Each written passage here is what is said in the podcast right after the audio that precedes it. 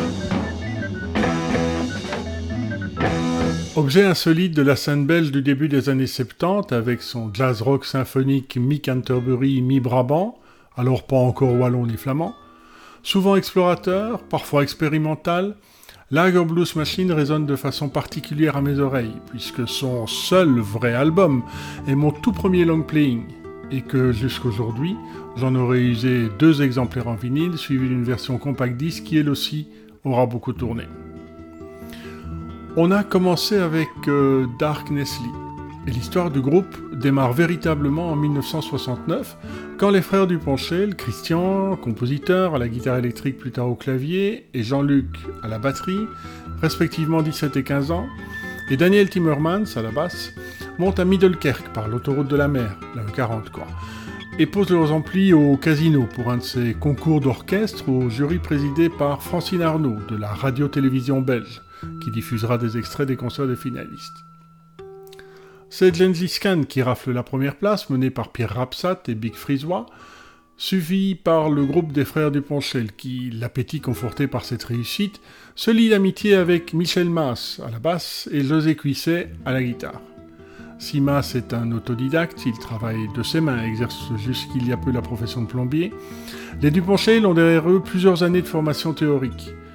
Christian, éveillé à la musique à 11 ans par la sixième symphonie de Beethoven, s'intéresse au nouveau courant du XXe siècle et à l'underground, en même temps qu'il approfondit guitare et orgue, il chante aussi, à sa manière, onomatopéique, tandis que Jean-Luc préfère la technique et le défoulement sur caisse et cymbales. José, lui, sort de son manche des solis charpentés et sensibles à la fois, nourri par l'écoute de ses dieux, Jimmy Page ou Eric Clapton.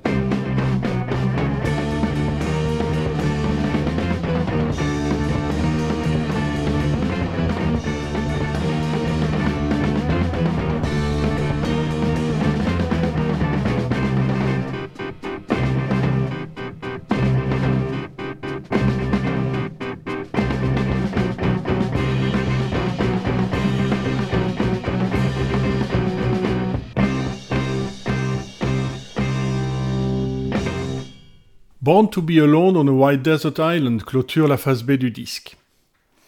Simone Domen, manager de Lager Blues Machine, est présente dans la vie du groupe dès ses débuts à Etterbeek. Elle habite près du garage mal insonorisé qui sert aux répétitions.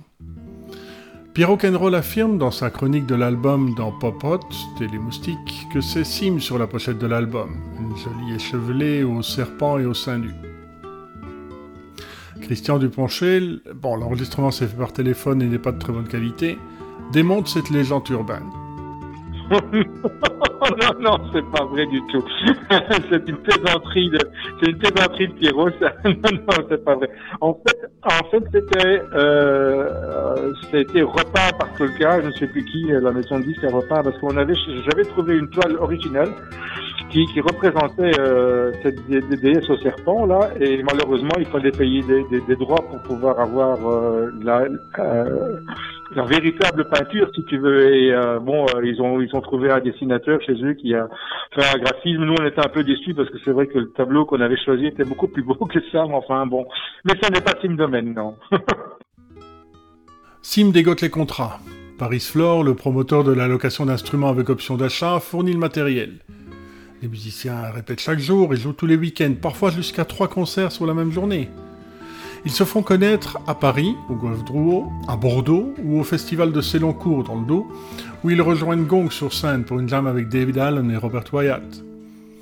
Pour ma part, je vois Lager Blues Machine sur des scènes plus locales, à la place Verboekhoven, poétiquement dénommée la cage aux ours à Scarbeck, ou au parc de Rodebeek où convergent pour soutenir la ferme V, maison des jeunes alternatives de Volué Saint-Lambert fermée Manu Militari pour insalubrité politique, tout ce que le pays compte de musiciens plus ou moins underground, dans un joyeux capharnaüm, sonomonté dans les arbres du parc, où j'ai plus l'habitude de récolter les marrons que de slalomer entre les mégots de joint mal éteints ou les seringues usagées.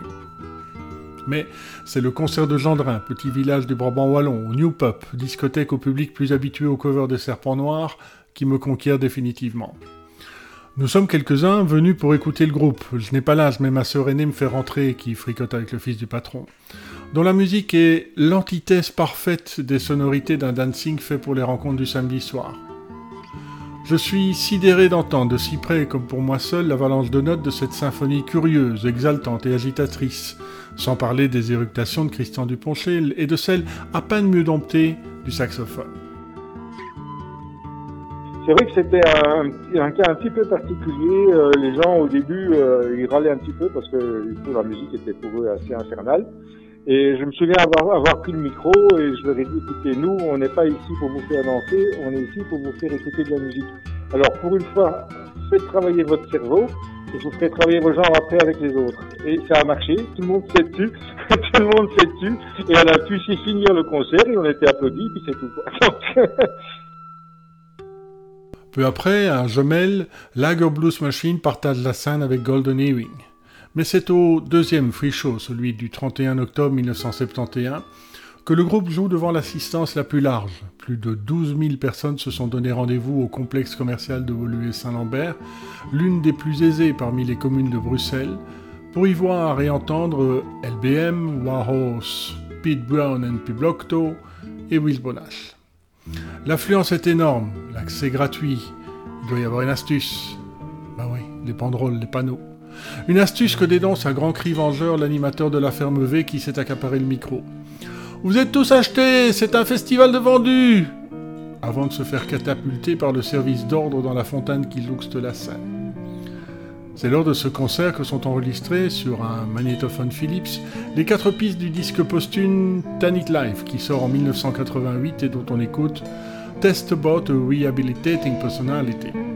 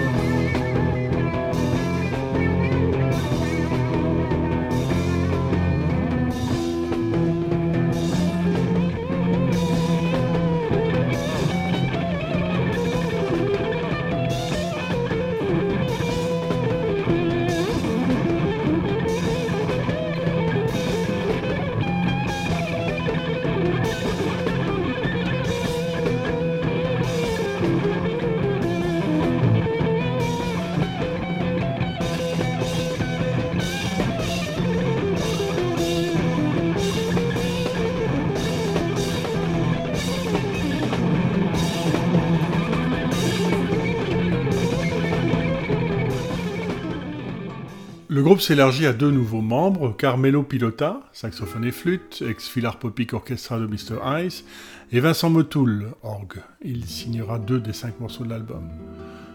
Suite à une expérience originale. Après un premier essai plutôt convaincant, Lager Blues Machine et Arkham, précurseurs d'Univers Zero, deux formations qui partagent un goût certain pour des références comme Magma ou Soft Machine, joignent leur capacité instrumentale lors d'un concert offert à l'opération 48-80-00, le grand événement radio-télé caritatif au bénéfice des personnes handicapées. Jean-Luc Mandorlier et Christian Duponchel co-composent quelques morceaux à deux claviers, deux batteries, guitare et basse, joués une seule fois et malheureusement pas enregistrés. Occasion pour Daniel Denis et Jean-Luc Duponchel de s'éclater, chacun derrière son abondance de tambours et autres disques de cuivre. Séduit par cet exercice à deux orgues, LBM élargit sa palette sonore, mais perd, un temps seulement, Michel Mass, irrité de l'orientation artistique du groupe, à son avis trop rigide.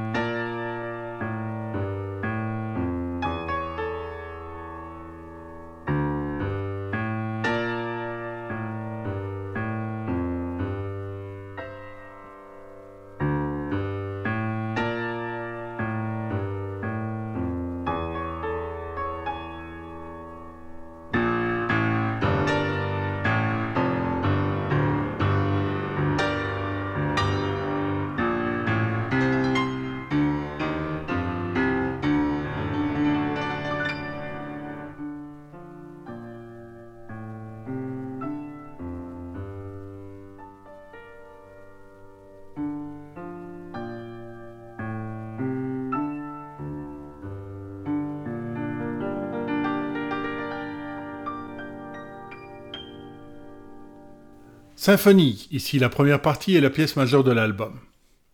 Car même si Pierre Rock'n'Roll harangue le pays et se rebiffe contre le manque de producteurs valables qui laissent sur le carreau discographique des groupes comme Lager Blues Machine, celui-ci décroche finalement un contrat d'enregistrement auprès de CBS. Le disque fait un relatif grand bruit, mais au grand dépit de LBM, le mixage est bâclé, bidouillé en une journée en l'absence des musiciens. D'après Christian, le producteur se montre bien plus intéressé par sa compta, faire des frais rapidement afin de ne pas payer trop d'impôts, que par les compositions et les souhaits des instrumentistes. L'album doit s'appeler Tanit, du nom du court morceau qui clôture la face A et qu'on entend derrière moi, court morceau à la guitare acoustique doublé à la flûte à bec, que Christian a apporté en studio en dernière minute. Mais la muse nue à la Albart est déjà chez l'imprimeur et la chose reste donc éponyme. Le disque paraît en 1972. Je l'achète chez Cadeau Radio, boutique d'électroménager située dans la rue Fossé-au-Loup, adjacente à la place de Broker à Bruxelles, surpris de voir que deux morceaux seulement occupent toute la face B. Le disque se vend finalement à près de 2000 exemplaires, ce qui n'est pas si mal. Il fait même une brève entrée dans le hit parade des disquaires de Télémoustique. Mais ces bénéfices ne franchissent pas la porte de la comptabilité du généreux producteur. Il s'agit d'abord de rembourser les fameux frais généraux. Voici la deuxième partie de la symphonie.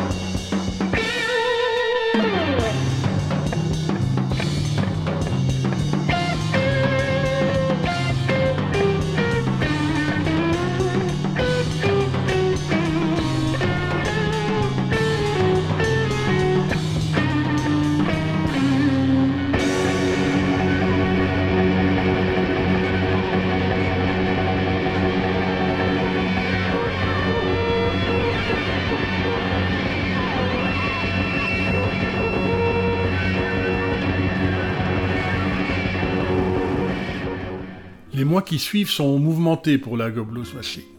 En désaccord avec Vincent Motul, Christian s'en va.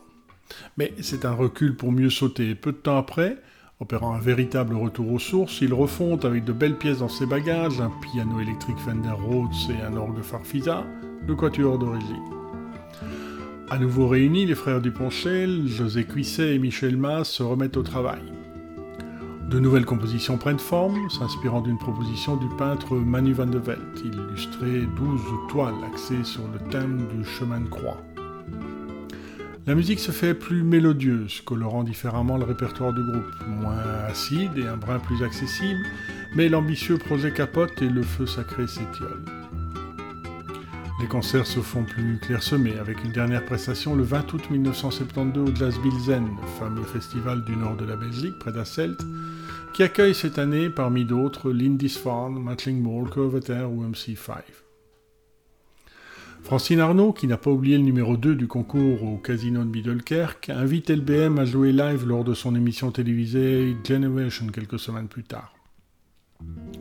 C'est l'occasion de faire connaissance avec les Anglais de Caravane, avec qui une jam s'improvise pendant la pause. La courte existence du groupe, ses nombreux concerts, énergiques et parfois erratiques, son unique album à la production déloyale mais aux compositions généreuses et fertiles marque le territoire musical belge du début des années 70. La musique de Lager Blues Machine est singulière et prise de liberté est souvent novatrice. Mais au fond, d'où vient ce nom? Comment les musiciens l'ont-ils trouvé? Je laisse à Christian Duponchel le soin de conclure. Tout à fait par hasard. Dans un gros dictionnaire arabe semblé français, j'ai trouvé le mot Lagart euh, euh, voilà, et puis c'est venu comme ça. C'était assez amusant parce que on est, j'aimais pas le blues à l'époque. Maintenant, j'apprécie quand même de temps en temps, mais c'est pas mon, ma tasse de thé. Et euh, alors on s'appelait comme ça, et c'était paradoxe qu'on faisait pas de blues du tout.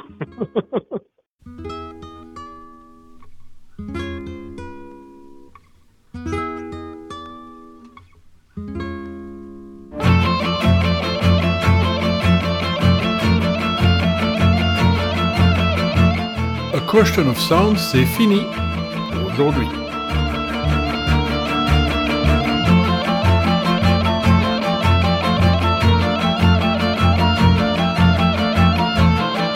Dans un mois, Viva Boma, Écosse.